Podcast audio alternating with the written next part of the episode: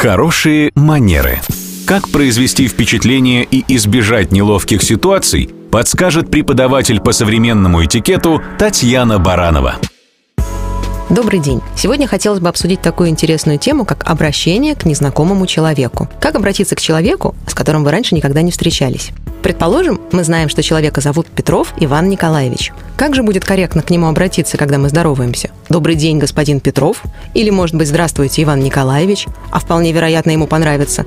Здравствуйте, Иван и тому подобное. Как же нам выбрать? Исходить всегда нужно из соображений логики. Во-первых, нужно ориентироваться, какую позицию занимает человек, в какой ситуации на данный момент вы находитесь и насколько уважительно вы хотите обратиться к данной персоне.